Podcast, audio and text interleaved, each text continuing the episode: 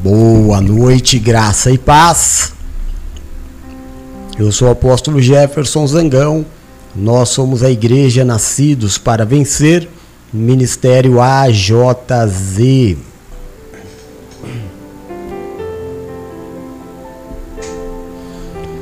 Hoje, dia 23 de outubro de 2022, 19 horas e 23 minutinhos, diretamente da Praia Grande, São Paulo, Brasil, para mais de 61 países espalhados por todo este nosso mundão que Deus nos deu como morada temporária. Amém? Como oportunidade de fazermos as nossas obras, porque a fé sem obra ela é morta. Amém?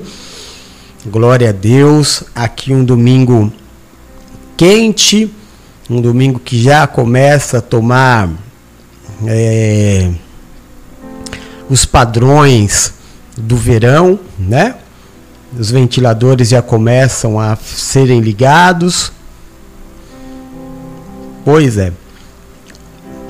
E daqui a 20 dias, quando vocês estiverem aqui, já deve estar bastante quente para o nosso retiro.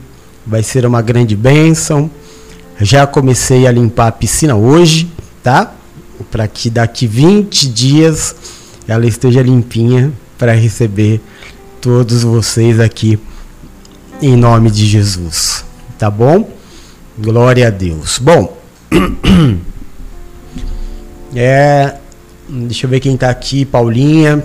Boa noite, graça e paz. Minha amiga de todas as horas, seja bem-vinda. Um bom culto para você. Espero que você tenha tido um bom dia. Bispo Duck, filho lindo, graça e paz.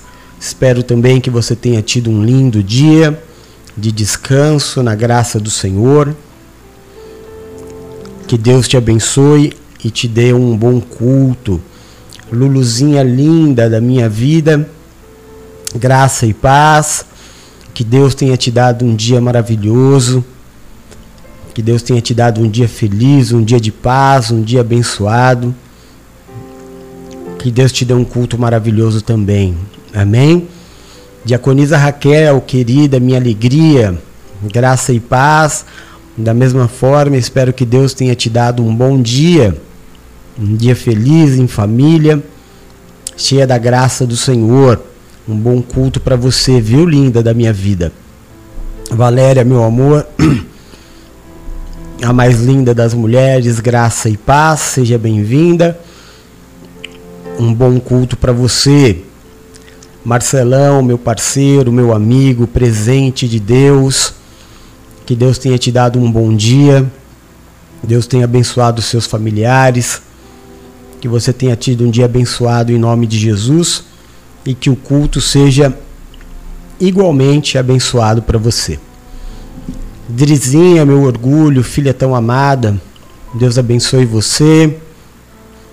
Deus abençoe Gideone, Mateus, a Kathleen, Cavezinho, Espero que você tenha tido um bom dia, um dia abençoado, um dia feliz debaixo da graça do Senhor. Um bom culto para você, viu? Em nome de Jesus. Bruna, meu amor maior de toda a vida, graça e paz, seja bem-vinda. Um bom culto para você. Gideone, querido, graça e paz. Um bom culto para você, lindo. Drico, Filho amado, espero que Deus tenha te dado um bom dia. Nina, meu amor, graça e paz, que Deus tenha te dado um bom dia hoje, em nome de Jesus, viu? Aleluia. Glória a Deus. Bom, é, como o culto começou mais cedo, ou pelo menos eu entrei mais cedo, algumas pessoas vão de entrar no decorrer da palavra. Mas, amém. Hoje nós vamos falar sobre a vergonha. Hoje nós vamos falar sobre a história de Ana.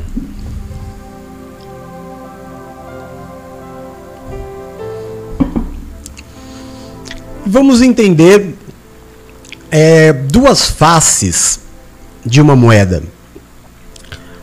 Quem nunca brincou de cara ou coroa? Não é? Cara era a esfinge, a imagem. Coroa era um número. Aí você falava cara ou coroa, jogava para cima, ela girava, girava, girava, girava e caía. E aí, de acordo com o que tivesse caído, você tinha vitória.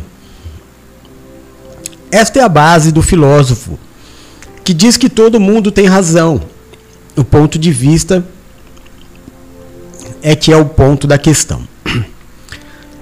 Isso é uma coisa que nós nunca podemos esquecer na nossa vida. Para que nós possamos buscar o nosso tão almejado controle emocional ou o dom do espírito que é o autocontrole. Entender que como existem dois lados da moeda, sempre existe, sempre existe. Não há uma razão absoluta.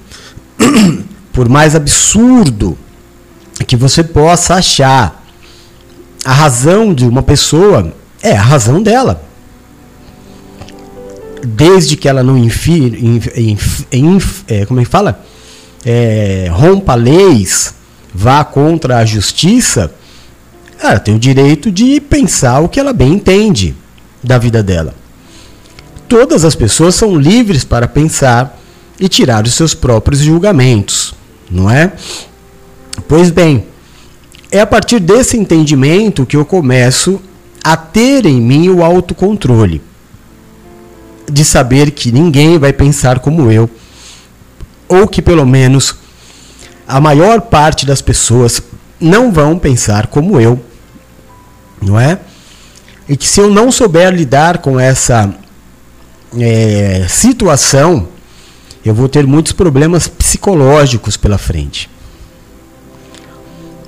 Eu coloquei alguns textos agora no grupo do WhatsApp que nos fazem pensar, não é?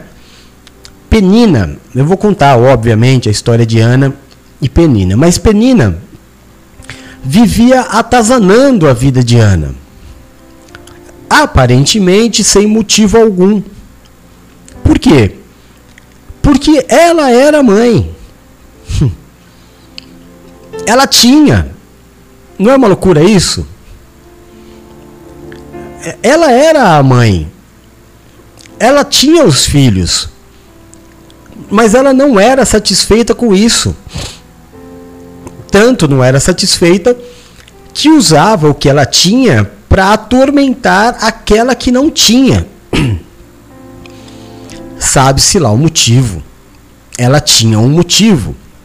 E eu vou falar o motivo dela daqui a pouco para você. Ana, por sua vez, era uma mulher que não tinha é, os filhos. Ela deve, poderia ser a que perseguia a que tinha, mas não. Ela evitava o confronto nunca entrou em confronto com aquela que a humilhava por ter. É uma história interessantíssima a que nós vamos tratar no dia de hoje, tá? Eu vou te dar uma introdução porque nenhum dos textos falam diretamente é, do da história e sim da vergonha. Mas a história basicamente é a seguinte: existia um homem chamado Eucana. Eucana era apaixonado por uma mulher chamada Ana. Ana era uma mulher que não tinha nenhum problema físico. Uma mulher que a Bíblia diz que o próprio Deus cerrou a sua madre. O próprio Deus não permitiu que ela tivesse filhos naquela época, embora a poligamia nunca tenha sido algo permitido por Deus, como era algo muito vergonhoso não se ter filhos, quando uma mulher era estéril, o homem tinha o direito de ter uma outra esposa. Assim foi com Eucana. embora Eucana fosse apaixonado por sua mulher, amasse muito a sua mulher, ela não era capaz de dar filhos para ele. Então, Eucana se casa com Penina. Penina gera filhos para Eucana. Passa a ter os mesmos direitos de Ana. Porém, a Bíblia diz que quando é, Eucana saía para fazer as suas coisas, quando ele voltava, imagina assim. Eu me lembro bem quando eu era criança, todas as vezes que meu pai chegava do trabalho, ele trazia chocolate para todo mundo, né? Ele trazia um, um chocolatinho para cada um de nós. Então você imagina que ele viesse, desse um para mim, um para minha irmã, um para o meu irmão e dois para minha mãe. O que isso significava? Que ela era mais importante para ele. De tudo o que Eucana trazia, dava uma porção para os seus filhos e duas porções para Ana. Dava uma porção para Penina e duas porções para Ana. Ainda assim, Eucana via muitas vezes Ana choramingando pelos cantos. Ana era uma mulher muito sentimental, não era uma mulher belicosa, não era uma mulher de, de barraco, não era uma mulher de gritaria, não era uma mulher de, de briga. Ela era uma mulher mais da dela, mais do choro, mais de buscar os pés do Senhor, sabe? E por várias vezes Eucana pegou Ana chorando. E Eucana tentava é, amenizar o sofrimento de Ana, dizendo para ela assim: Poxa, Ana, é, você não vê o quanto eu faço de você mais especial que as outras? Não sou eu, é, olha a expressão que ele usa para Ana. Não sou eu melhor do que dez filhos para você? Não. Não era. Ana não queria aquilo que Eucana tinha para dar para ela. O sofrimento de Ana era por um filho. O sonho de Ana, ela não era ingrata pelo amor do marido. Ela não era ingrata por ele tratar ela melhor do que os outros. Mas o sonho, como cada um de nós traz no coração um sonho. Não é ingratidão daquilo que, poxa, eu te dou tanto e você não está feliz. É, a questão não é de não estar feliz, é que o meu sonho, o meu objetivo de vida de ser mãe,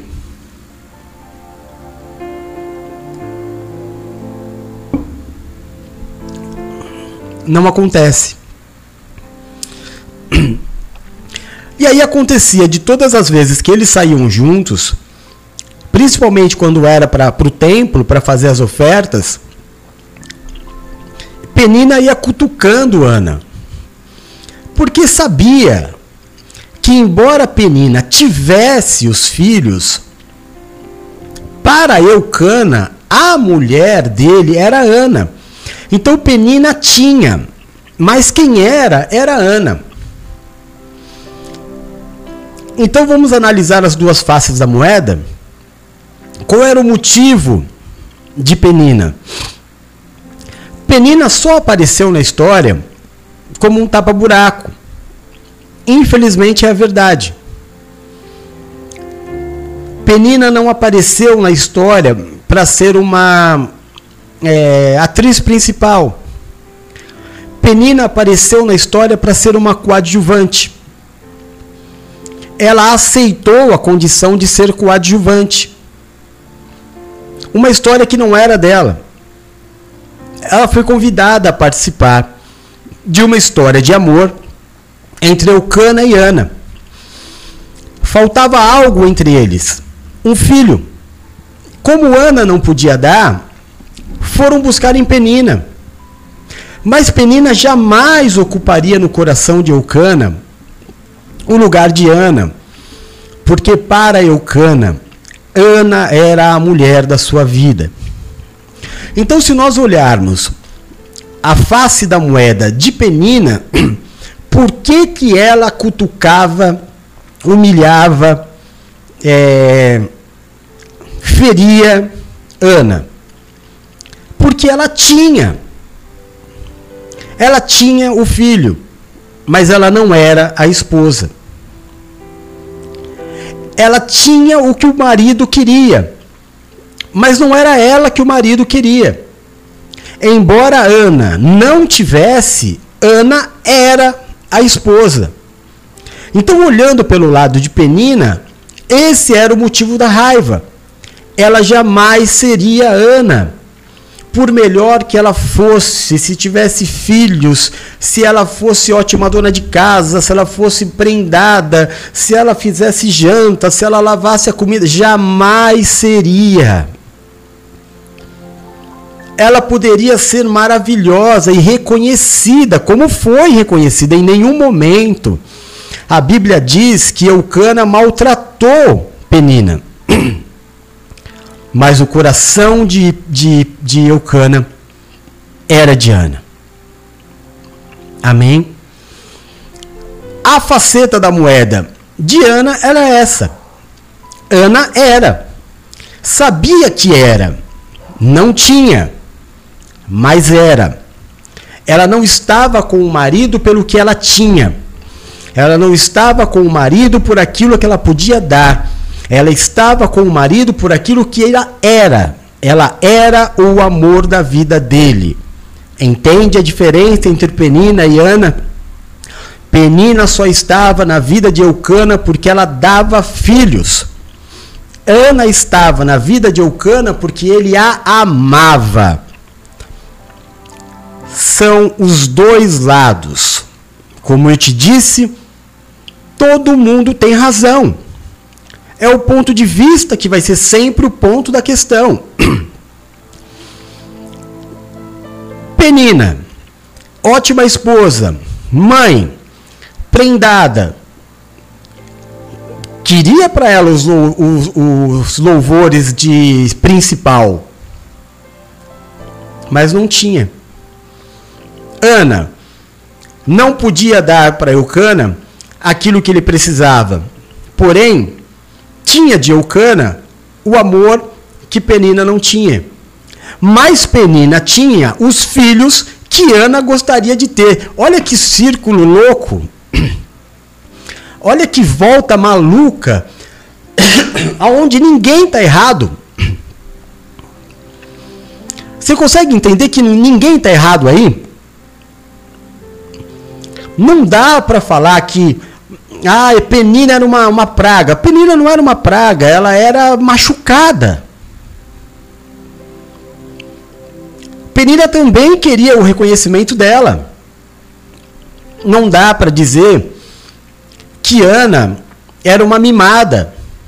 Porque Ana era uma mulher que amava o marido e tinha o sonho de ter filhos. É uma história que gira sem ter culpados. É uma história que gira em que o Eucana não é culpado porque a lei assim dizia que podia ser. Ana não era culpada por não ter filhos, foi o próprio Deus quem disse que cerrou a madre dela. E, eu, e Penina que foi trazida para essa situação. um sistema todo armado, aonde ninguém estava feliz. Ninguém mas não tinha um culpado. Estranho, né? É claro que se você faz parte é, do grupo, se você faz parte do grupo dos amigos de Ana, você vai defender Ana. Ah, mas quem é Penina? Só porque tem filho fica atazanando a, a vida de Ana? Mas os amigos de Penina vão falar: Poxa vida, Penina deu filhos para ele, cuida dos filhos dele, é uma excelente mãe, e tudo que ele traz, ele dá duas vezes mais para outra. E o cano em cima do muro, tentando agradar a todo mundo. Fácil, irmão? Não, não é. Mas alguém aí passava uma situação de vergonha.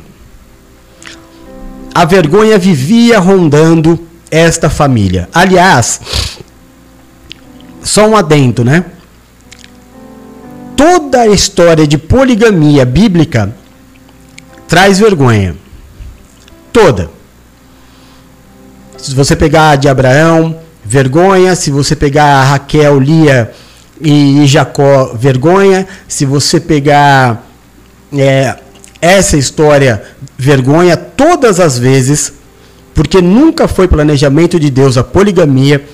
Deus, desde que o mundo é mundo, desde que criou o homem, criou o homem para a mulher e a mulher para o homem. Todas as vezes que saiu disso, deu vergonha. E a gente vai falar hoje sobre esse ambiente de vergonha que às vezes se instaura na nossa vida. Às vezes existe sim um culpado, às vezes existe um opressor. Penina, embora não tenha sido culpada, ela também era, uma, era meio que vítima da situação, ela foi opressora muitas vezes de Ana. Ela muitas vezes humilhou é, Ana, por isso que a história é de Ana, não de Penina. Porque em nenhum momento Ana usou de crueldade, mas Penina usou de crueldade. Penina pressionou, Penina humilhou, Penina usou de vergonha. Esta situação leva Ana a passar por outras situações de vergonha, inclusive dentro da igreja. Ana passa por uma situação. É, ela, ela, ela orava, ela já estava tão cansada de orar. Diz a palavra de Deus que Ana estava tão cansada de pedir para Deus é, que desse a ela um filho, que em determinado momento ela entrou no templo e Eli, que era um sacerdote que já não era mais. que Como é que eu vou te falar, irmão? Ele era um sacerdote pela misericórdia de Deus, mas era um sacerdote. todo errado, todo pecaminoso, família destruída, filhos destruídos, filhos pecaminosos, filhos ladrões, mas era o sacerdote. Era o sacerdote do lugar. Ele estava sentado na porta do templo quando ele olha para Ana e vê Ana fazendo uma oração e nem saía som da boca de Ana. Ao invés de, do sacerdote ir até ela e falar, ô filha, o que, que você tem? Tá precisando de ajuda? Vem aqui, né? Vamos orar. Ele lança uma calúnia sobre ela. Ele fala uma coisa, e se a gente entender que o templo é um lugar que existem muitas pessoas indo e vindo, talvez muitas pessoas tenham ouvido o que ele falou. Ele fala para Ana, para Ana parar de beber, que Ana está embriagada. Quantas pessoas será que não ouviram o sacerdote Eli dizer que Ana estava embriagada?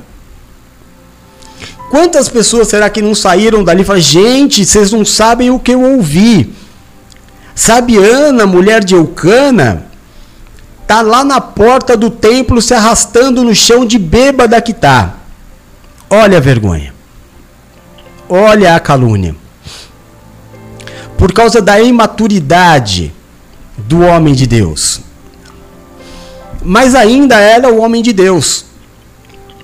Ainda era Eli. Ela olha para o sacerdote e diz: Não, eu não me tenha por embriagada. É que eu já não tenho mais força para orar.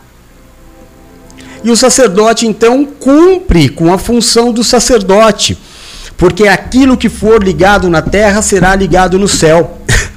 e ele diz para ela: Então, minha filha, que Deus conceda o desejo do seu coração. Ana muda a sua postura, porque durante anos e anos, Ana teve uma postura de orar para Deus e pedir. Pedir, pedir, pedir, Senhor, me dá um filho, Senhor, me dá um filho, Senhor, me dá um filho. Senhor, por que o Senhor não me dá um filho?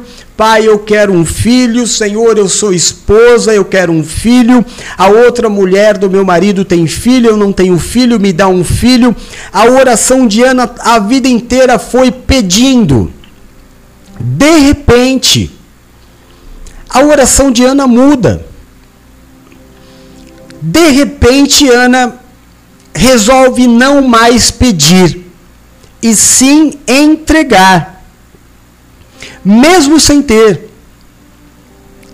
Ana ora a Deus dizendo assim: Se o Senhor me der, eu te darei. Eu te darei o filho que eu não tenho. Será seu. A mudança de postura de, de Ana, que pedia para Deus um filho, pedia, pedia, pedia. Agora Ana oferece para Deus um filho. Há um motivo maior e Deus aceita o voto de Ana. Ana não só tem um filho, é, Ana ela tem, ela vem a ser mãe do último juiz de Israel de um dos maiores profetas, dos maiores sacerdotes da história da Bíblia, o homem que ungiu ao rei Davi. Loucura, não é? Vamos aos textos? Eu acho que a introdução já está boa. Vamos ao texto. A palavra de hoje é Deus vai te tirar da vergonha.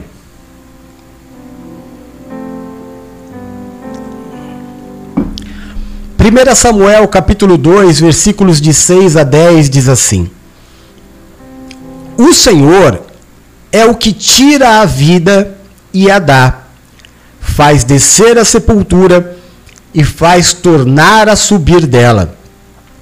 O Senhor empobrece e enriquece, abaixa e exalta, levanta do pó e desde o monturo exalta o necessitado, para o fazer assentar entre os príncipes, para o fazer herdar o trono da glória, porque do Senhor são os alicerces da terra, e assentou sobre eles o mundo. Os pés dos seus santos guardará, porém os ímpios ficarão mudos nas trevas, porque o homem não prevalecerá pela força. Os que contendem com o Senhor serão quebrantados, desde os céus trovejará sobre eles. O Senhor julgará as extremidades da terra e dará força ao seu rei, e exultará o poder do seu ungido. Salmo 113, versículos de 5 a 9. Quem é o Senhor? Quem é como o Senhor nosso Deus que habita nas alturas?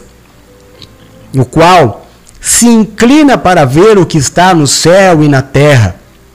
Levanta do pó o monturo, perdão, levanta o pobre do pó e do monturo levanta o necessitado, para o fazer assentar com os príncipes, com os príncipes do seu povo faz com que a mulher estéril habite em família e seja alegre mãe de filhos. Aleluia. Eu sei que você deve estar falando. É o mesmo texto? É o mesmo texto. Só que um é 1 Samuel, o outro é o Salmo 113. São duas pessoas dando o mesmo testemunho sobre o Deus que você serve. Deuteronômio 8, de 1 a 8. Todos os mandamentos que hoje vos ordeno, guardareis para os cumprir, para que vivais e vos multipliqueis, e entreis e possuais a terra que o Senhor jurou a vossos pais. E te lembrarás de todo o caminho pelo qual o Senhor teu Deus te guiou no deserto, estes quarenta anos, para te humilhar, te provar, e para saber o que estava no teu coração, se guardarias os seus mandamentos ou não. Ele te humilhou, te deixou ter fome, te sustentou com maná que você não conhecia, nem os seus pais o conheciam, para te dar a entender que o homem não viverá só de pão, mas de tudo o que sai da boca do Senhor viverá o homem. Nunca se envelheceu a sua roupa, nem se inchou o seu pé nesses quarenta anos. Sabes, pois, no teu coração, como um homem castiga seu filho, assim te castiga o Senhor teu Deus. E guarda os mandamentos do Senhor teu Deus, para andar nos seus caminhos e para o temer. Porque o Senhor teu Deus te põe numa boa terra, terra de ribeiros de águas, de fontes e de mananciais, que saem dos vales e das montanhas, terra de trigo e cevada, de vides e figueiras, romeiras, terras de oliveira, de azeite e mel. Amém? Vamos orar. Senhor nosso Deus e nosso Pai. Em nome do teu filho Jesus Cristo, nós queremos abrir, meu Deus, estes trabalhos, este trabalho desta noite de cultuar o teu nome. Clamamos a presença do teu Santo Espírito neste lugar. Que o teu Espírito, meu Deus, trabalhe, visite cada casa onde entrar o som da minha voz, a imagem deste culto. Que teu Espírito Santo dê ampla sabedoria a cada um dos teus filhos, para receber esta palavra no seu espírito e não na sua carne. Deus de amor, perdoa desde já os nossos pecados, assim como nós perdoamos a todos aqueles que pecaram contra nós. Tira, eu te peço, de sobre nós o julgo, a acusação, o peso, a maldição causada pelo pecado e nos habilita a vivermos. Sua vontade que é boa, é perfeita e é agradável. Que o Senhor nos abençoe, meu Deus, no decorrer desta palavra, visitando os nossos corpos, examinando-nos, meu Deus, vendo-se em nós uma raiz de enfermidade. Meu Deus, o seu nome é Jeová Rafá. Vê-se em nós o mau funcionamento de um órgão. Vê-se em nós o surgimento de uma raiz de enfermidade, uma enfermidade silenciosa, uma raiz cancerígena, a formação de um tumor. Livra-nos, purifica-nos, cura-nos pelo teu amor e pela tua misericórdia. Em nome de Jesus, Pai. Abençoa as casas, as famílias. Tira de dentro dos lares a gritaria, a contenda, a falta de entendimento. Que reine a tua paz. Derrama sobre os lares, meu Deus, o espírito da reconciliação. Devolve o coração do marido à esposa, o coração da esposa ao marido. Quebra agora, meu Deus, desfaz todo espírito de vício. Desfaz agora, meu Deus, a ação, meu Deus, da mulher estranha, do homem estranho. Em nome de Jesus, reina nos lares, porque a graça de se ter um lar é ter Jesus Cristo como cabeça. Dá ordem aos seus anjos para se acampar ao redor da nossa casa. Abençoa-nos no momento desta palavra, Senhor. Que não saia da minha boca palavras humanas ou aquilo que eu queira dizer, mas que em todo momento teu Espírito ministre a minha vida e a vida dos meus irmãos que aqui estão.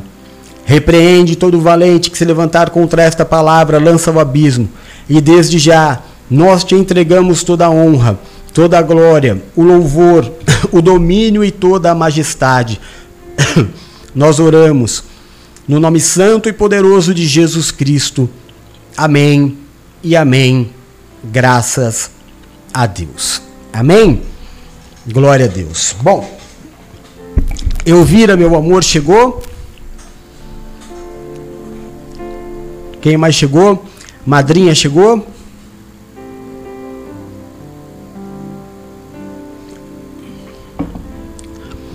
Sejam muito bem-vindas. Em nome de Jesus. Amém? Vamos lá. Eu quero começar. É, o primeiro texto é a oração de Ana, dizendo que o nosso Deus é o Deus que faz nascer e faz morrer. É o Deus que leva ao fundo do poço e leva ao mais alto da montanha. Ele é o Deus que pode todas as coisas. A oração de Ana, ela meio que é repetida com as mesmas palavras pelo rei Davi no Salmo 113, quando ele diz: Quem é como o Senhor nosso Deus? Que levanta do pó o desvalido e do monturo necessitado, e o faz assentar com os príncipes deste povo, e faz com que a mulher estéril seja alegre mãe de filhos e viva em família. É a mesma oração, é o mesmo testemunho, num espaço de centenas de anos de diferença. O Deus que fez ontem é o Deus que faz hoje e é o Deus que fará eternamente. Agora, nós falamos a semana passada sobre o autocontrole, não é? O autocontrole, que é um dom do Espírito Santo de Deus. Mas nós ainda estamos num trabalho de conversão. Neste trabalho de conversão, existe muita coisa em nós que é mecânica e existe muita coisa em nós que é orgânica. O que, que é, é o que, que é orgânico? Orgânico é o que vem do espírito.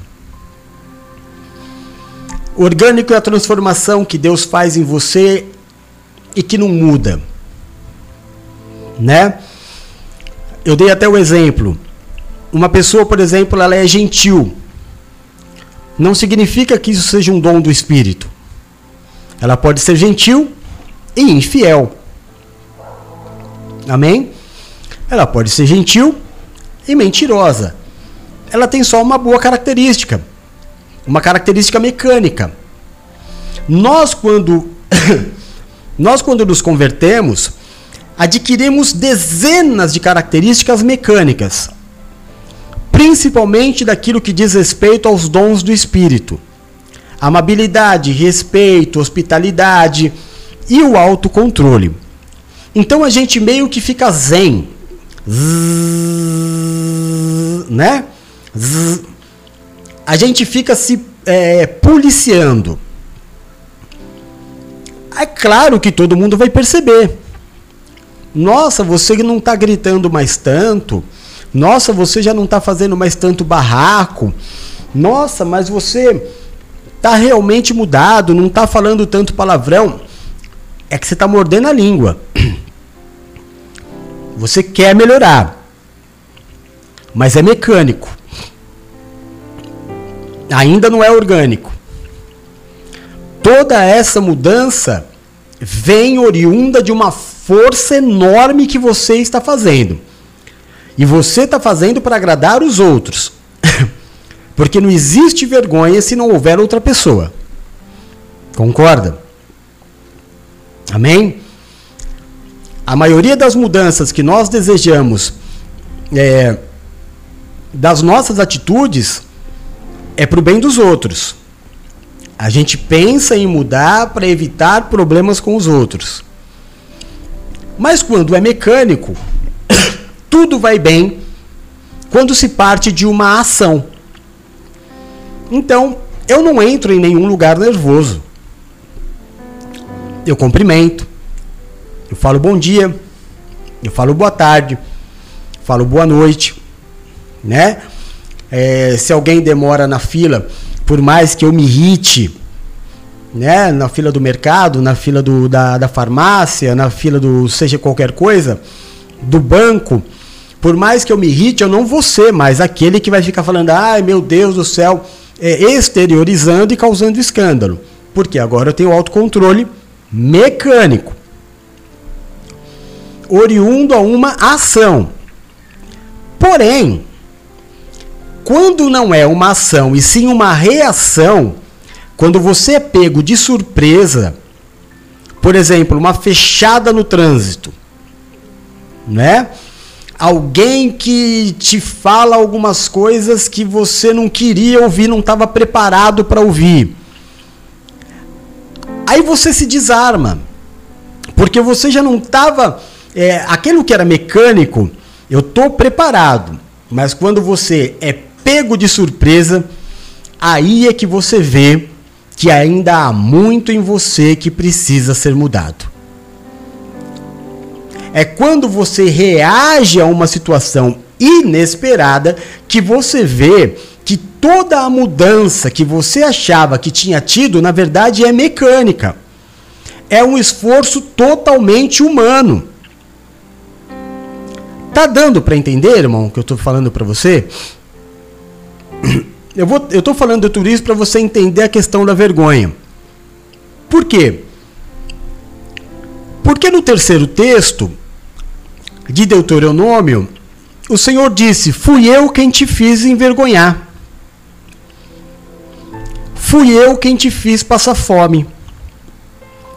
Fui eu quem te fiz chorar. E aí você pode pensar: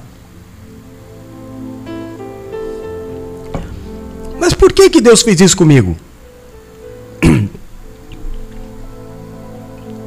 Para você ver que você não é tão bom quanto você está achando. Para você ver que a obra que Deus começou na tua vida ela está muito distante de se completar. Então Deus permite a vergonha. Deus permite a exposição. Porque ele vai olhar, por exemplo, o último aqui foi o Marcelo, né? Não. O último que escreveu agora foi a Paula. Então, é da Paula que eu vou falar. Deus fala assim: Nossa, a Paula me ama tanto, né? Poxa, a Paula prega todo dia, né? Poxa, mas a Paula ainda é um pouquinho é, melindrosa. A Paula ainda é muito mimimi. Vou tratar isso nela. Vou permitir uma situação para que ela comece a se tornar mais forte. Vamos imaginar que a Paula é uma pessoa que não suporta que alguém fale mais alto do que, mais alto com ela. Fale mais grosso que ela. Irmão, tudo isso aqui é uma suposição, tá? A Paula não é assim. Mas imagina que ela seja assim, melindrosa, emotiva. Então Deus permite. Deus vai lá e permite que venha alguém que vá ser injusto, que vá ser grosso, até sem motivo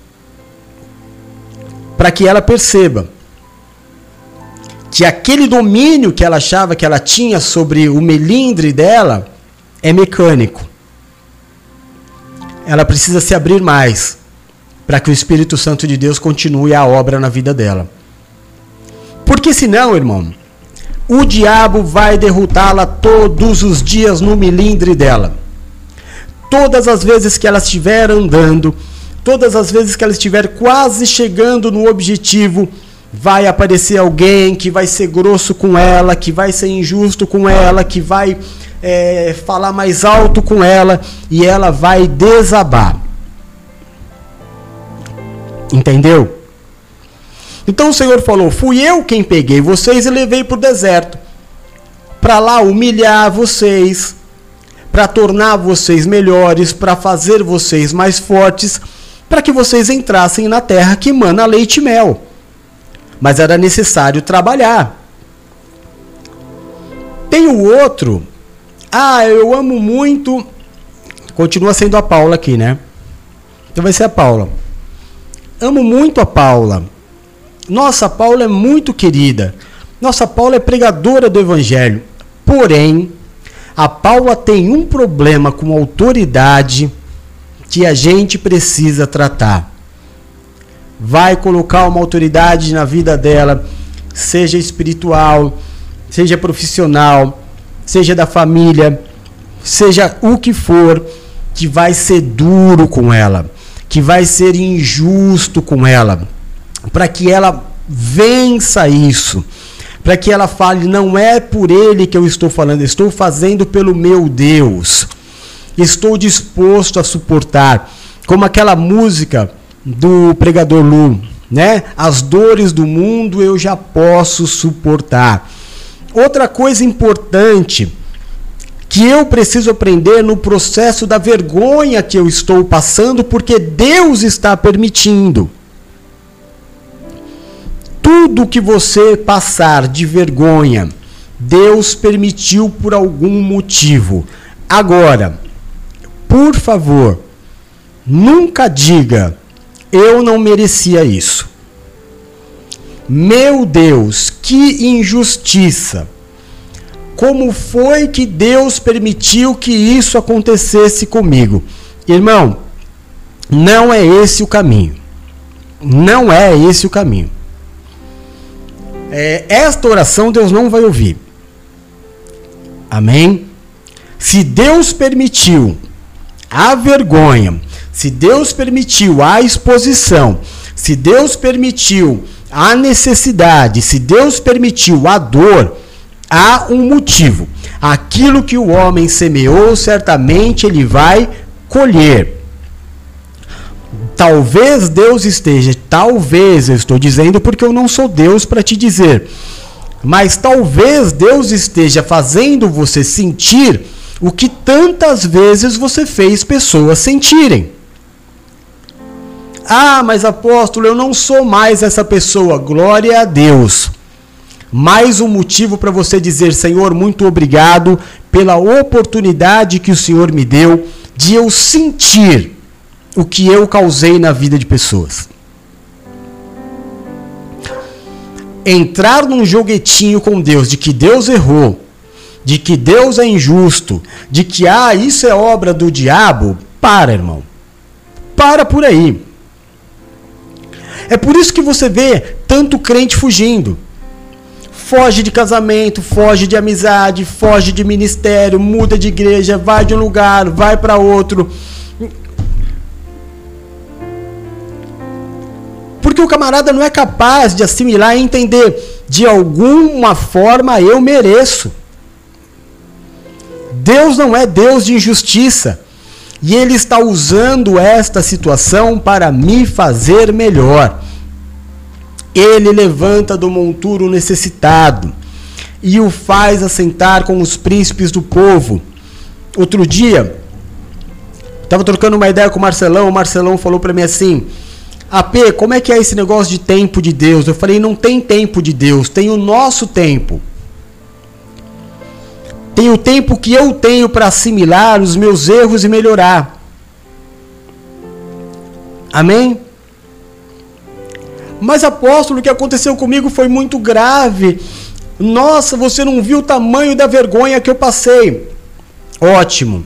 Glorifica a Deus. Vai te fazer melhor vai te fazer melhor. Só não entra numa questão, volto a te dizer, de orar, amaldiçoar, de falar, né? Aí entra os, os amantes do Antigo Testamento. Senhor, esmague aqueles que me humilharam. Senhor, destrua aqueles que me humilharam. Não, irmão, não é isso.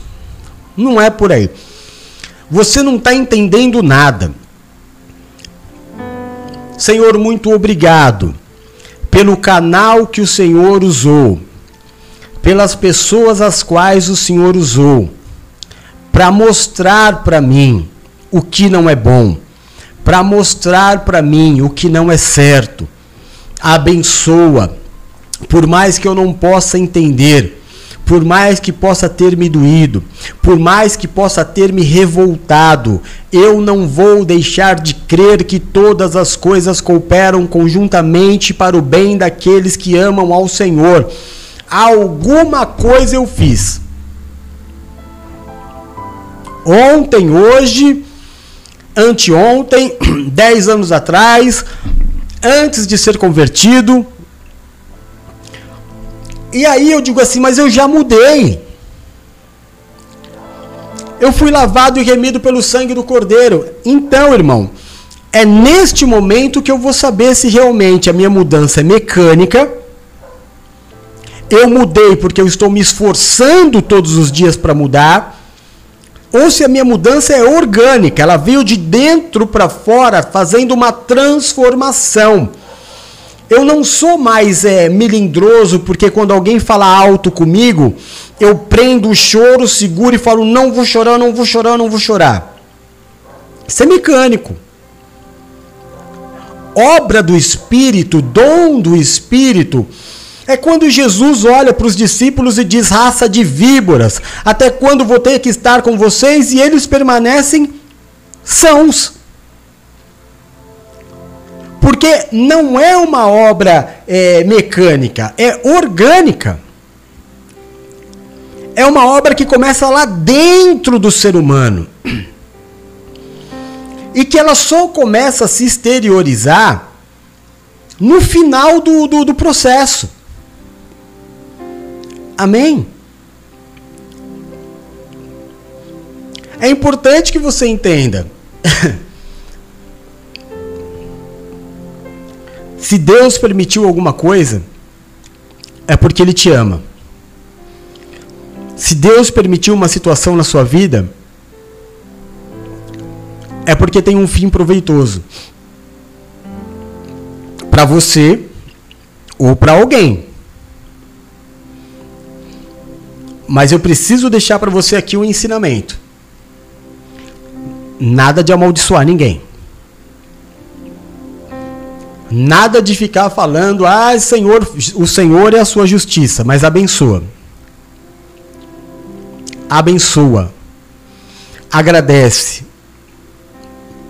Obrigado, Senhor, porque a tua vontade se cumpriu através dessa vida.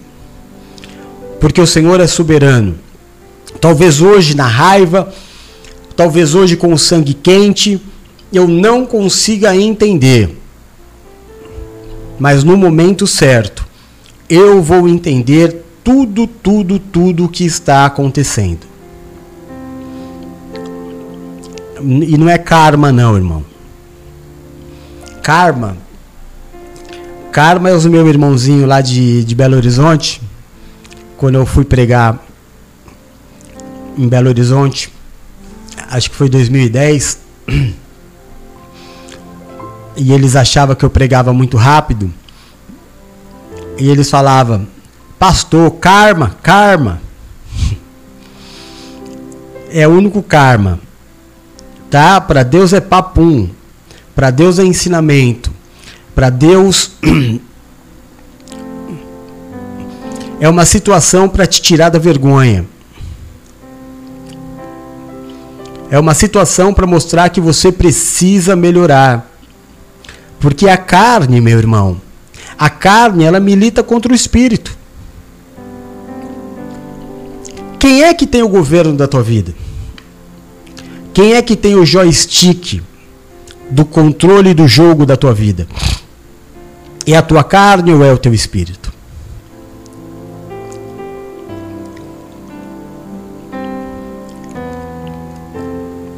Essa questão do, do ação e reação é um grande termômetro para você. Olha Jesus no barco. Uma tempestade. Os discípulos todos desesperados. Eles acordam Jesus. Vocês concordam que Jesus foi pego de surpresa? Jesus estava dormindo.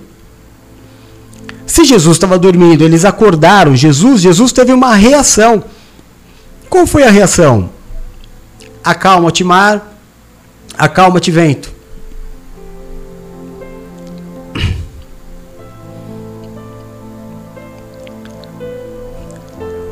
A diferença da, da mudança real e a mudança aparente, forçada, mecânica.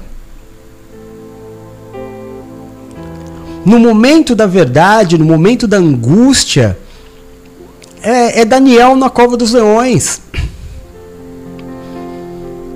Ô Daniel, tenho que te jogar aí, fazer o quê? Ah, se meu Deus quiser, ele me livra.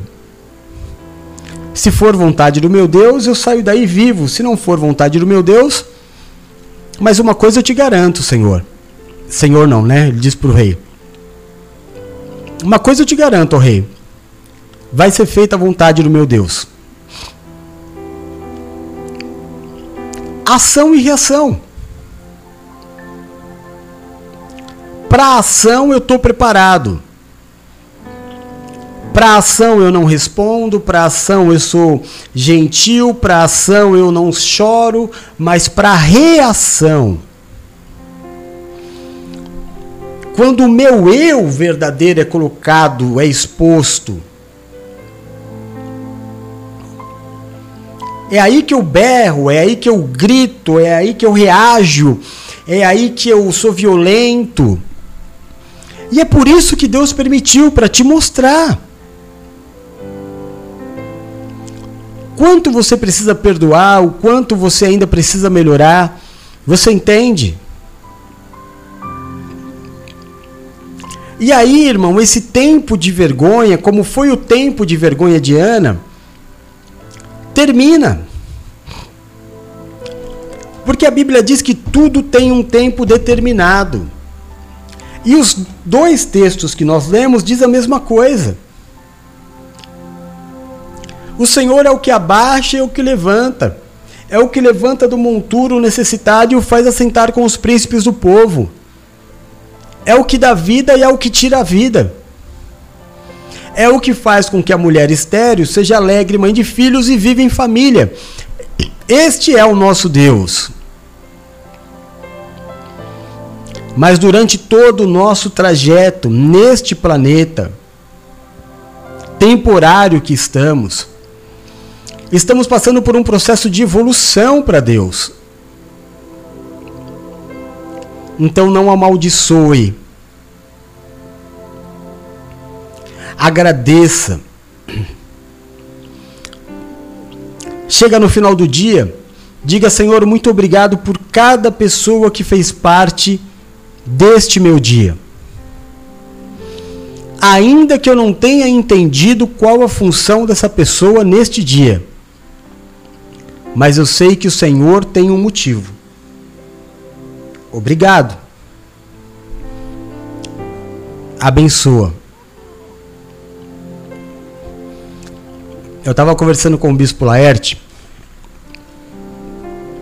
via vídeo de conferência e eu tava lembrando que uma vez a gente tava indo para a gente tava saindo de Santos e indo fazer o programa de TV, né? E eu ia com ele para dirigir, porque ele dormia. Mas ele só me dava o carro na estrada, porque ele é apaixonado por Santos. Aliás, Santos é uma cidade muito, muito, muito bonita. A orla da Praia de Santos é maravilhosa. E ele amava dirigir pela Orla de Santos. E teve um dia que nós estávamos super atrasados. E na nossa frente tinha um Fusca.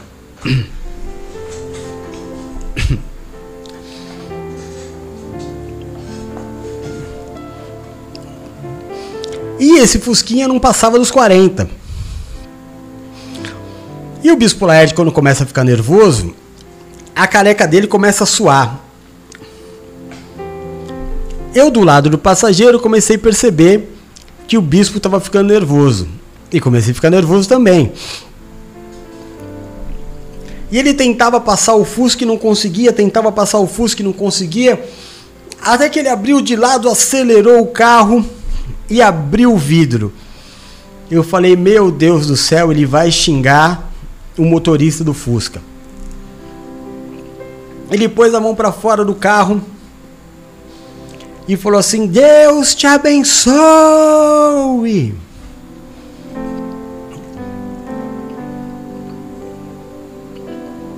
Eu fiquei olhando para a cara dele, ele falou: "Que você está olhando o quê, Jeff?" Eu falei: "Eu pensei que você ia xingar, amaldiçoar ele." Ele falou: "Porque você é burro." Ele sempre me tratou com muito carinho, né? Você percebe que milindre é uma coisa que eu tenho muito em mim. Ele falou: Você pensou isso porque você é burro. Porque se eu ponho a mão para fora e amaldiçoo ele, amanhã a gente está indo para São Paulo atrasado. O Fusca dele, ao invés de 40, vai estar tá andando a 20 porque está amaldiçoado. Quem se lasca somos nós. Agora, eu abençoei a vida dele. Deus tira o Fusca e dá uma Ferrari. Nunca mais a gente vê esse cara na nossa frente o caminho está livre. Eu falei, ah, então, mãe, glória a Deus, aprendi.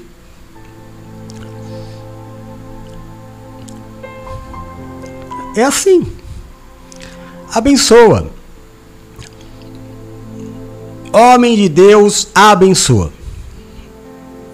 Amém? Homem de Deus, abençoa e o tempo da vergonha se encurta. eu vou ministrar para vocês alguma, algumas bênçãos agora. Para a vida de todos aqueles que passam por um tempo de vergonha na sua vida. Amém? Todo mundo já passou. Todo mundo já passou por um momento de apontar de dedo, de dizer olá, lá vai ele. Eu acho que aqui no nosso meio não tem ninguém que possa dizer assim, ah, eu nunca fui motivo de, de uma calúnia, ou de uma vergonha, ou de uma fofoca. Né? Para todos nós, e talvez você esteja vivendo isso agora, eu vou ministrar seis bênçãos na sua vida. A primeira delas, Isaías 61, versículo de número 7. Em lugar da vergonha que você sofreu, o meu povo receberá a porção dupla. Em vez de humilhação, ele se regozijará em sua herança, pois herdará a porção dupla em sua terra e terá alegria eterna. Então, para você que me perguntou, credo apóstolo, Deus levou o povo para o deserto para humilhar, para passar fome, para comer maná. Sim. Tinha um objetivo: curá-los. Tirar o mecânico e colocar o orgânico fazer dele pessoas verdadeiras. Porque o mecânico é falso e não sabe que é falso. O mecânico acha que é. O mecânico tem certeza que é. Até que Deus mostra para ele que ele não é. Então Deus leva para o deserto para envergonhar, para quebrantar o coração e ele perceber eu preciso mais de ti, Senhor. Eu preciso tirar de mim aquilo que é uma força humana e me abrir para a facilidade do Espírito, porque o que é do Espírito flui. Flui e flui naturalmente. É a questão da ira, é a questão da cobrança. É a questão da paciência com aqueles que erram com você. Né? Mas a gente passa a entender quando a gente passa pela vergonha, quando a gente passa pela humilhação, quando a gente passa pela dificuldade, que nós somos tão limitados quanto qualquer outra pessoa. E neste momento, o que é falso, o que é mecânico, o que é causado por um esforço humano, vai saindo da minha vida. E aí então eu me abro para viver a dupla honra do Senhor. Lembro que Jó declarou? Jó tinha um amor mecânico. Eu te conhecia de ouvir falar, mas hoje eu te conheço, ó Deus, de contigo andar Antes eu te conhecia de ouvir falar, mecânico. Passou por tudo o que passou. O que, que aconteceu? Dupla honra. Não será diferente com você. Para cada vergonha, para cada humilhação, para cada exposição, para cada calúnia, glorifica glorifica não é à toa, não amaldiçoa, não pragueja, não deseja o mal, abençoa, agradece, porque a dupla honra do Senhor está para a vida de todos aqueles que servem a Deus. Quer que eu leia o versículo de novo para você, para você ficar mais firme na, na, na fé? Em lugar da vergonha que sofreu. Ou seja, Passou. Não é algo que você ia viver, você que viveu a vergonha. O meu povo receberá a dupla honra. Em vez de humilhação, ele se regozijará na herança, pois a herança herdará dupla porção da terra e a sua alegria será eterna. Amém? Passou muita vergonha no casamento, irmão? Ah, que tristezinha, né? Passou muita vergonha com o teu filho, irmão? Ah, que tristezinha, né? Hum, passou muita vergonha financeira, irmão? Ah, que tristezinha, né? Aprendeu? Parou de se achar vítima? Parou de achar que Deus foi mal com você? Começou a encontrar os teus erros, começou a encontrar os teus pecados em cada vergonha, em cada acesso de humilhação, melhorou, cresceu, glória a Deus. Então chegou a hora da dupla honra na tua vida. Tira o mimimi, tira o sentimentalismo, tira a, a, o excesso de emoção, tira a perseguição. Um dia eu ouvi uma pessoa falar assim: Ai meu Deus, o universo conspira contra mim. tá se achando, né, irmão? Tá se achando, né? Você não tá dando conta nem do, do casamento, tá, quanto mais se o universo inteiro conspirasse contra a tua vida. Ora, por favor, recebe aí na tua vida. Passou por vergonha, irmão? Entendeu? Parou com esse negócio de que, ah, eu sou mais injustiçado dos seres humanos. Passou, parou desse negócio de que, ah, eu não merecia. Amém. Entendeu que merecia sim? Entendeu que precisava crescer? Entendeu que precisava se arrepender? Se arrependeu? Recebe a dupla honra do Senhor em cada vergonha que você passou em nome de Jesus. Amém? A segunda bênção daqueles que foram envergonhados é a certeza de que o soberbo cairá. Provérbios 29, versículo 23. A soberba do homem o abaterá, mas o humilde de espírito obterá a honra. Trata todo mundo bem, irmão.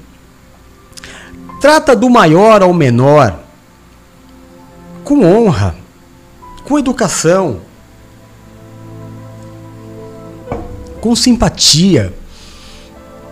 Aonde você chegar, leve alegria. Isso vai fazer com que muita gente se irrite com você. Sabia? Ninguém gosta de das pessoas muito felizes. Ninguém gosta. Isso gera uma certa perseguição. Mas o soberbo cai, irmão. Seja humilde.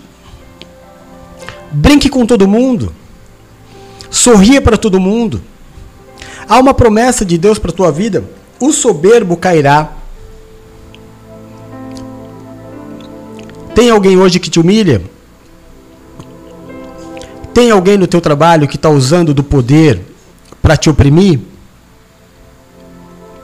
abençoa. Tem alguém que tem um poder maior do que o seu, ou pelo menos acha que tem mais autoridade que você, que está te expondo a vergonha, o soberbo cairá, irmão.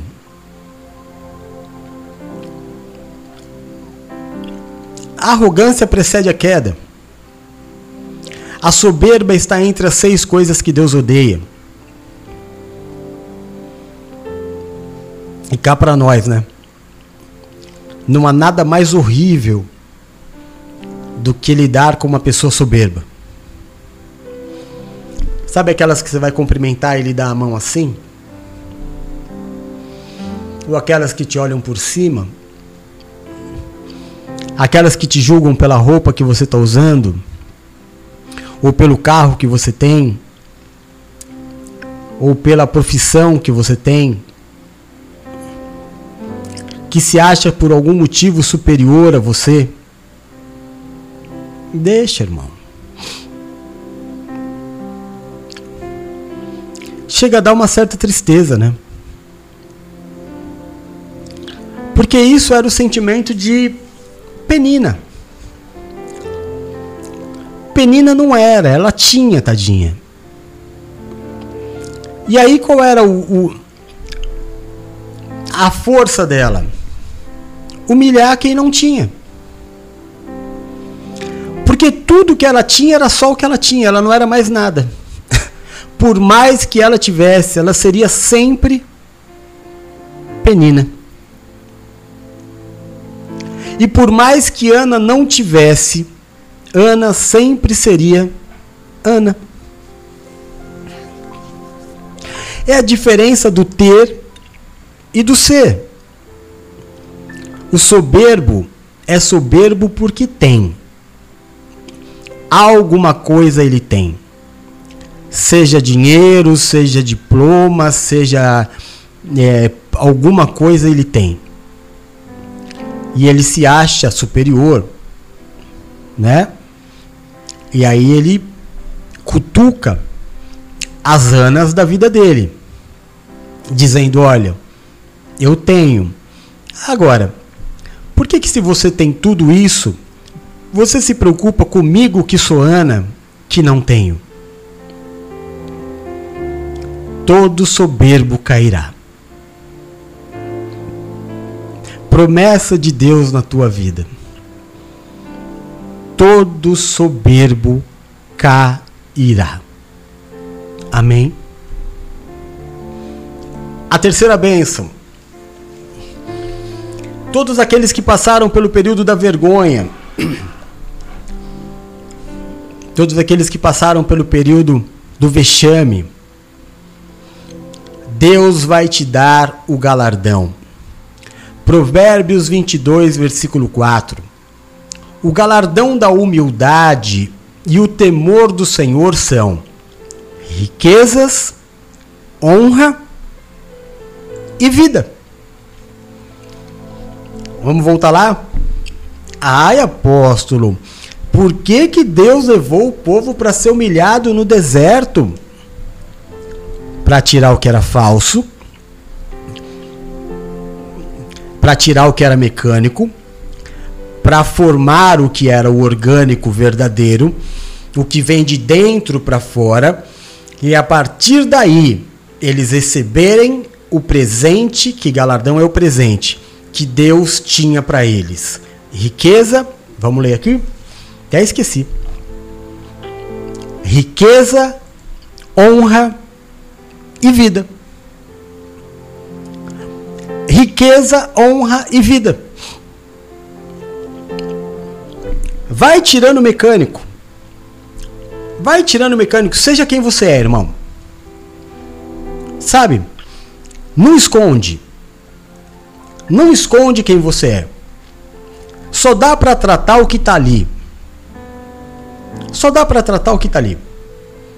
Você fica escondendo, às vezes até você mesmo esquece que é. expõe. Seja você. Vinde a mim como estás, diz o Senhor. Deixa Deus te tratar. Não, é, não são as pessoas. É Deus.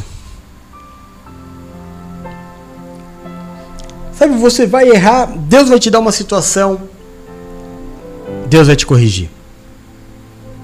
Mas aí você fica escondendo, escondendo, escondendo dentro de você você passa a acreditar numa mentira, num ser que não existe. Chega uma hora que você quer gritar, você quer dizer: Eu não sou isso. Eu sou uma pessoa feliz. Eu sou uma pessoa brincalhona. Eu sou uma pessoa que gosta de isso e daquilo. Eu gosto de ir na praia. Eu gosto de passear. Eu não aguento mais. claro, irmão, você começou a viver uma mentiraiada toda, não sei por quê. Por quê? Começou a querer agradar um monte de gente, automaticamente você para de se agradar. Olha, Copa de 82 tem uma história do jogador Serginho que era uma peste, né? Serginho foi um dos melhores jogadores que, o, que a gente já teve no futebol. Fazia gol de tudo quanto era jeito, jogava no São Paulo. Mas era briguento, briguento. Pra você ter uma ideia, irmão. Jogo de domingo começa 4 horas, né? Ele marcava compromisso às 5. Aí começava o jogo, ele arrumava uma briga para ser expulso, para poder ir para a festa das 5 horas. Ele era assim. Mas fazia gol de tudo quanto era jeito. Foi convocado para a Copa de 82. O treinador de 82 era o Tele Santana, disciplinador. Dizem os jogadores da época que o Serginho, esse maluco, virou um, um, uma lady. Bom dia, boa tarde, boa noite, por favor, né? Mudou totalmente o seu jeito de ser doutrinado por um dos maiores técnicos de futebol que existiu, que foi o Tele. O que, que aconteceu? Um gol na Copa. Não era para mudar, era para canalizar. Deus te deu um monte de característica, não foi um erro. Não foi um erro as características que Deus te deu. Precisa canalizar. Você precisa de um pastor que te canalize, que faça você usar isso em prol da obra e não que você simplesmente tire da tua vida. Você está conseguindo entender o que o apóstolo está ministrando? Ou esse exemplo que eu dei não foi bom?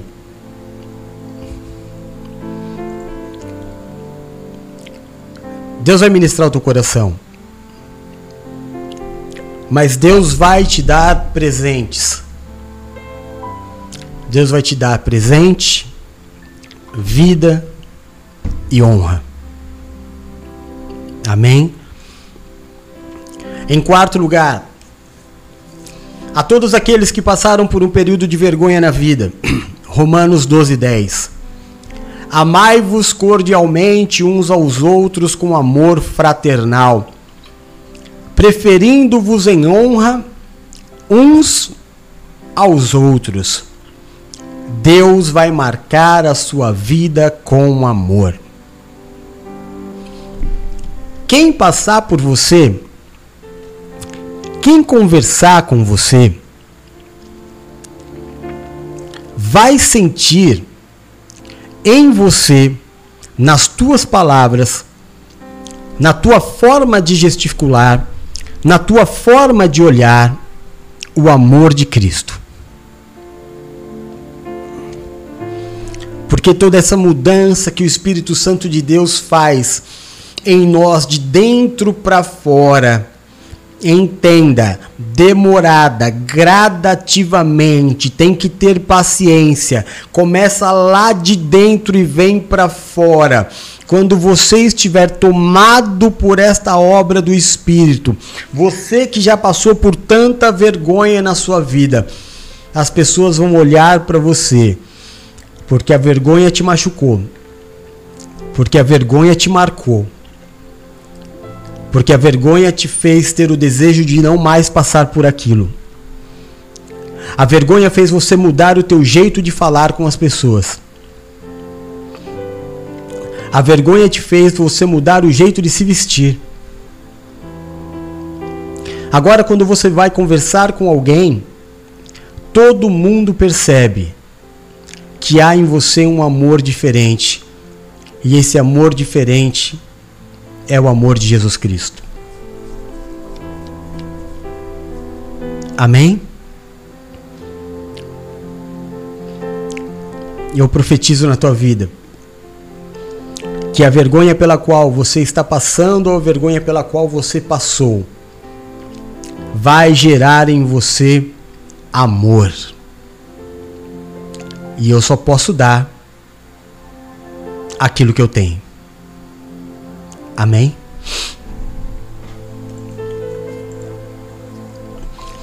Em quinto lugar, Provérbios 20, versículo 3. Honroso é para o homem o desviar-se de questões, mas o tolo se entremete em todas elas. A sabedoria que Deus te dá quando você passa por situações de vergonha faz com que você aprenda a sair fora de discussões. Fuja de bate-boca. Fuja de falatórios. Fuja de palavras grosseiras. Fuja de provocações. O próprio apóstolo Paulo diz isso. Não leva a nada. A vergonha pela qual eu passei na minha vida, a dor com a qual eu passei na minha vida, já me ensinou que bater boca não leva a lugar nenhum, muito pelo contrário. Piora a situação piora. Então não entre, não entre em discussões. Ah, mas apóstolo, eu não tenho sangue de barata. Tá bom, irmão. Aconteceu? Pediu perdão? Acabou. Não pode ser uma constante na tua vida você não pode ser reconhecido como o barraqueiro da cidade. Não pode. Aconteceu uma vez, todo mundo está sujeito. Todo mundo. Agora, se tudo o que acontece você é o Cisco Kid da fé, se tudo que acontece você quer ir lá tirar limpo, você não vai resolver nada. Você só vai arrumar mais confusão. Você não acredita em Deus, não, irmão? Você não tem fé em Deus, não, irmão? Por amor de Deus. Senhor, se eu estou errado, me perdoa. Me mostra. Se eu estou certo, mostra para a pessoa. Mas bater boca não faz parte da vida de homem de Deus. É uma das coisas mais feias que existem. Amém? Roupa suja se lava dentro de casa. Dentro de casa. Vai discutir com a tua mulher? Vai discutir dentro da tua casa. Vai dar uma bronca no teu filho? Leva para dentro da tua casa. Não vai resolver. E isso você vai aprender com o tempo de deserto que Deus vai te passar. Vai passar muita pessoa barraqueira pelo teu lado. Muita. Talvez você tenha sido um. Não é? Talvez você olhe para você hoje e você diga: "Meu Deus, como eu mudei". Graças a Deus.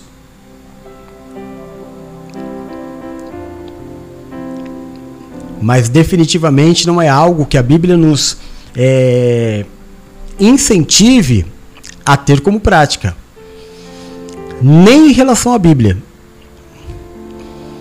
Dê às pessoas o, o direito delas entenderem do jeito delas. Só o fato da pessoa estar tá lendo a Bíblia já é uma benção, irmão. Agora, já não basta a pessoa estar tá lendo a Bíblia, você quer que ela leia e entenda como você. Chato você, hein? Um tanto quanto chato você. Já é tão difícil a pessoa né, ter desejo de, de ler. Começou a ler, aí você, não, mas não é isso, não. Ô irmão, fica quietinho.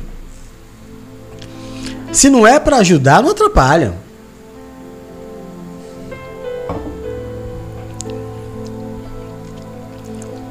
Uma coisa que todo mundo aqui já aprendeu.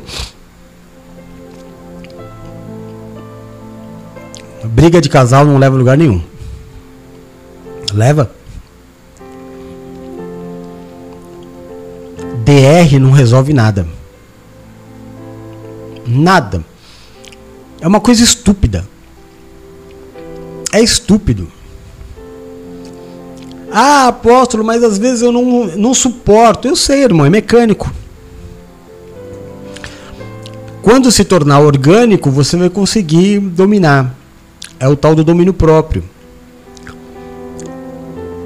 Mas eu só estou querendo te dizer que é algo que não leva a nada. Depois ficam os dois com cara de, de, de, de favo de mel.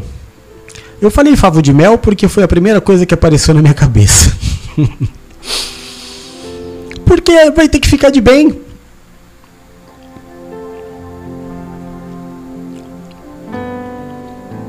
Vai ter que ficar de bem. E nem sempre vai resolver a discussão. Nem sempre vai se chegar a um veredito. Não tem nada mais estúpido do que discussão de casal. Não tem, irmão. Ah, não, desculpa, mas não tem. Aliás, nenhum tipo de discussão. É como um corintiano discutir com um palmeirense. Todo mundo tem razão o ponto de vista vai ser sempre o ponto da questão. Evite polêmicas. Seja amável. Procure ser querido. Amém? Ah, apóstolo, mas no meu passado eu fui uma praga. Muda. Sempre dá tempo para mudar. Você foi, não é mais. Bênção agora. Então, a partir de agora, não briga mais com ninguém. Então, a partir de agora, não discute mais com ninguém. Se alguém bater na tua cara, dá outra face. Ah, mas eu não tenho sangue de barata. Mecânico, né, irmão? É o que eu estou pregando para você desde o início. Porque quando um não quer, dois não briga. Dá a outra face. Se passa por bobo. Não tem problema. O problema está no confronto. Tudo que o inimigo quer é uma boa discussão. É a separação definitiva. É a divisão para sempre. Né? Que muitas vezes é o que a discussão causa. Então evita. Evita. Em último lugar,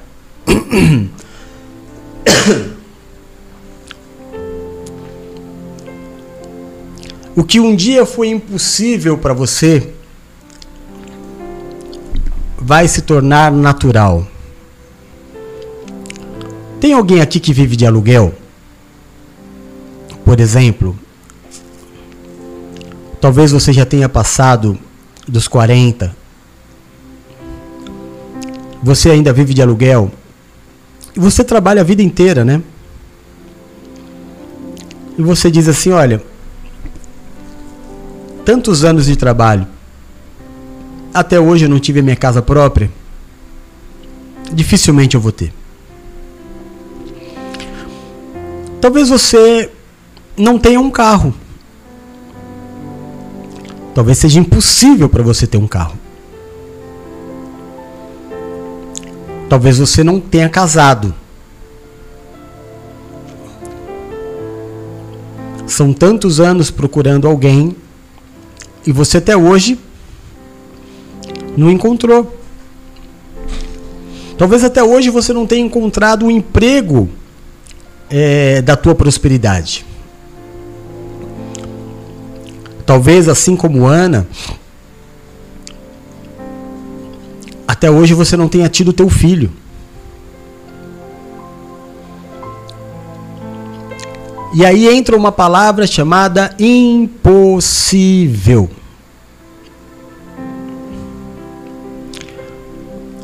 A maior parte do tempo de, da vida de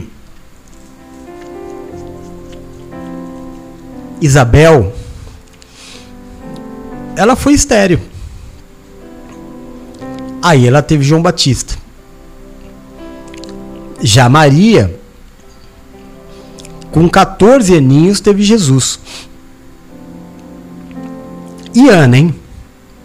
Ah, o que dizer de, Abra de Abraão? Que fez de tudo para ser pai. Fez filho com a escrava. Fez Ismael. Porque não acreditava que podia ter filho a própria mulher dele disse: Ih, meu marido já está amortecido. Não foi? Tudo impossível para o homem. Tudo extremamente impossível para o homem. Depois, no final da vida, Abraão, que já estava adormecido, segundo a própria Sara, tem Ismael, Isaac e mais uma penca de filho com Quetura. Ana tinha um impossível na vida dela. O impossível na vida dela era ter um filho. Só que aquilo que um dia, um dia, meu irmão, foi impossível na vida de Ana, se tornou corriqueiro.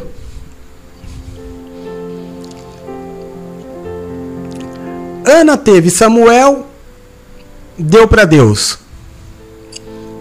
Teve mais três filhos homens, mais duas meninas, ou seja, ao todo seis filhos. Seis filhos. A vergonha acabou, né? Concorda não? Seis. Você não viu errado, não. Seis. Tacou a da filho ali, ó. Que foi uma doideira. O mesmo aconteceu com Abraão.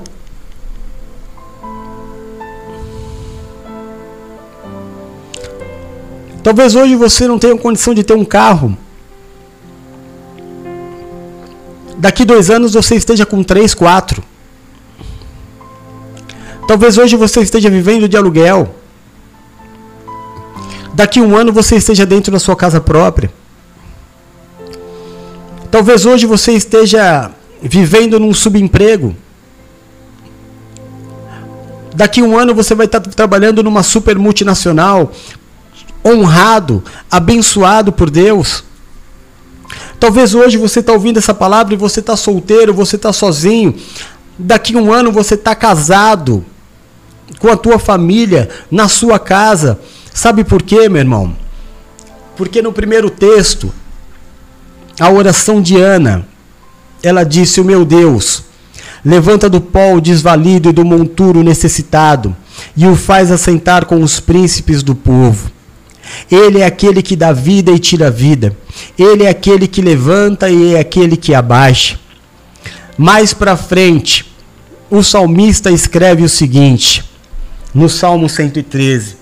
Quem é como o Senhor nosso Deus, que levanta do pó o desvalido e do monturo necessitado, e o faz assentar com os príncipes deste povo? Sim, com os príncipes deste povo. Faz com que a mulher estéril seja alegre mãe de filhos e viva em família. Aleluia. O mesmo testemunho dois servos de Deus diferentes relatando o mesmo poder do mesmo Deus. Eu passei pela vergonha. Eu passei pelo impossível. Eu conheci o monturo. Eu fui alguém que passou por uma vergonha extrema. Eu fui exposto como um bêbado, como uma bêbada. Eu fui exposto pela minha vida financeira. Eu fui exposto por causa da minha vida sentimental. Eu passei vergonha por causa das roupas que eu usava. Eu passei vergonha por causa da, da casa que eu morava.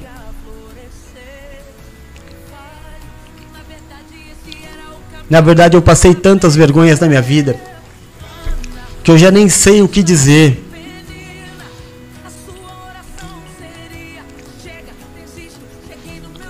Mas uma coisa eu aprendi. Há um motivo. Deus não me permitiu passar por tudo isso à toa. Não foi um engano. Não foi um erro. Eu não sou injustiçado. Eu não sou um coitadinho. Eu não sou um que Deus errou e falou: ah, desse aí eu vou judiar. Não. Há um propósito. Deus vai me levantar do monturo. Deus vai me colocar assentado com os príncipes deste povo. Deus vai me fazer melhor. Vai tirar da minha vida tudo que é mecânico e vai fazer brotar dentro de mim a força do Espírito Santo de Deus de uma forma orgânica. E aquilo que hoje eu me esforço para ser eu serei com naturalidade. O Deus de Ana é o Deus da minha vida, o Deus de Abraão é o Deus da minha vida, Jesus Cristo, Rei dos Reis e Senhor dos Senhores, aquele que era, aquele que é, aquele que há de vir, Deus da minha vida e da minha salvação. Feche os teus olhos agora, meu irmão, minha irmã, e faça a tua oração. Fala, Senhor, muito obrigado por cuidar de mim. Muito obrigado por tratar a minha vida. Muito obrigado por todas as coisas. Por aquelas que eu entendo e por aquelas que eu não entendo. Muito obrigado por todas as pessoas que fazem parte do meu dia a dia. Muito obrigado por todas as pessoas que passaram na minha vida. Por aquelas que me honraram e por aquelas que me desonraram. Obrigado por aquelas que me honraram e por aquelas que me envergonharam. Abençoe a cada uma delas, porque eu sei que vem de ti, Senhor. Vem de ti o ensinamento, vem de ti o desejo. Tudo tem um propósito, tudo coopera conjuntamente para o bem daqueles que amam ao Senhor. Eu aceito o teu tratamento. Eu sou seu. Eu serei sempre seu.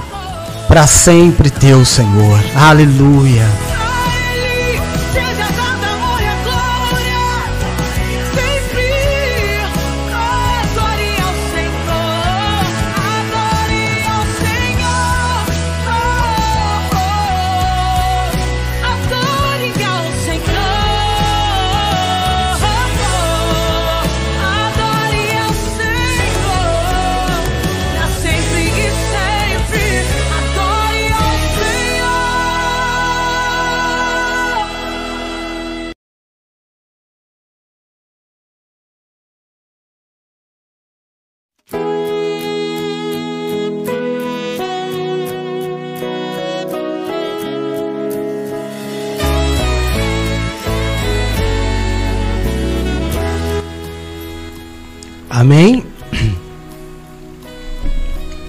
Você está bem? Você conseguiu entender essa palavra? A vergonha passou. Viu? A vergonha já passou. Agora, deixa Deus agir para de tomar atitudes na sua carne. Para de tentar fazer justiça com as suas próprias mãos. Agora deixa Deus agir. Agora deixa Deus agir. A vontade dele é soberana. Confia nele, cara. Você não acredita em Deus? Confia. Tô te falando como homem de Deus, confia. Ele não vai te abandonar. Não fez tudo isso à toa. Há um propósito. Há um propósito.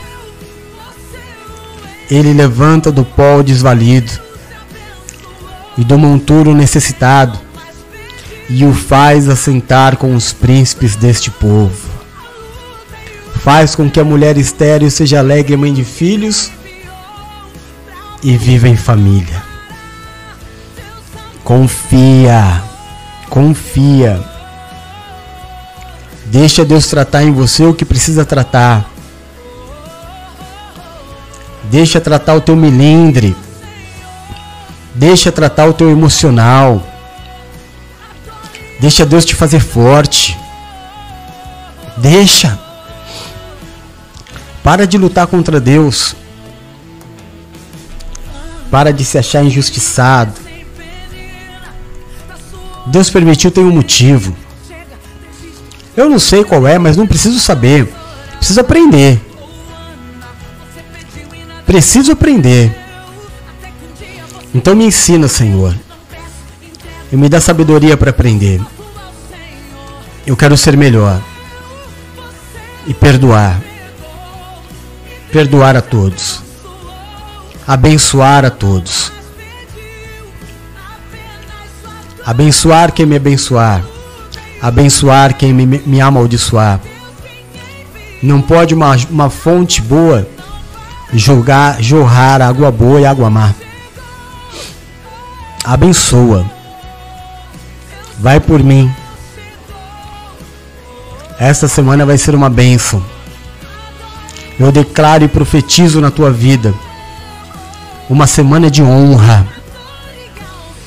Eu declaro e profetizo na tua vida, recebe aí, que a arma forjada do inimigo contra a sua vida não prosperará que os laços de morte que o inimigo armavam contra a tua vida serão desfeitos, que a forca que Amã preparou para Mordecai, ele mesmo será enforcado,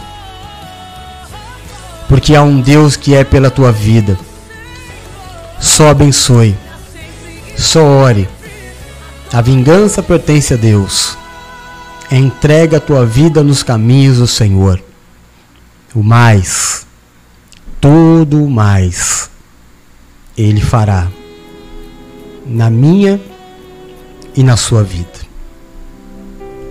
Amém? Que a graça, a paz e o amor do nosso Senhor e Salvador Jesus Cristo esteja sobre a sua vida, a sua casa e a sua família. Que o Senhor do trono ao qual está sentado se curve e te marque nessa promessa eu te abençoe e te envio. No nome do Pai, no nome do Filho, no nome do Santo Espírito de Deus. Amém e amém. Te amo em Jesus. Amém? Glória a Deus. Ainda hoje nós temos a oração da virada. É, talvez amanhã, meio-dia, eu ainda não consiga fazer o culto do meio-dia, mas às oito e meia o Bispo Eduardo vai estar trazendo o primeiro tópico do culto de hoje. E às 10 horas vai estar eu, a Paula, a Bruna e o Du com o nosso programa NPV no ar, que é uma resenha dos anos 80, 70 e 90. Música, cinema, é, muita coisa legal, né? Você precisa de uma companhia para a noite, é uma ótima pedida para você. Orem pela minha vida, não deixem de orar pela minha vida. Orem pela minha vida sempre. Cubram-me de oração como eu tenho orado pela tua vida. Combinado? Fiquem com Deus. A gente se vê. Beijo. Fui. Tchau.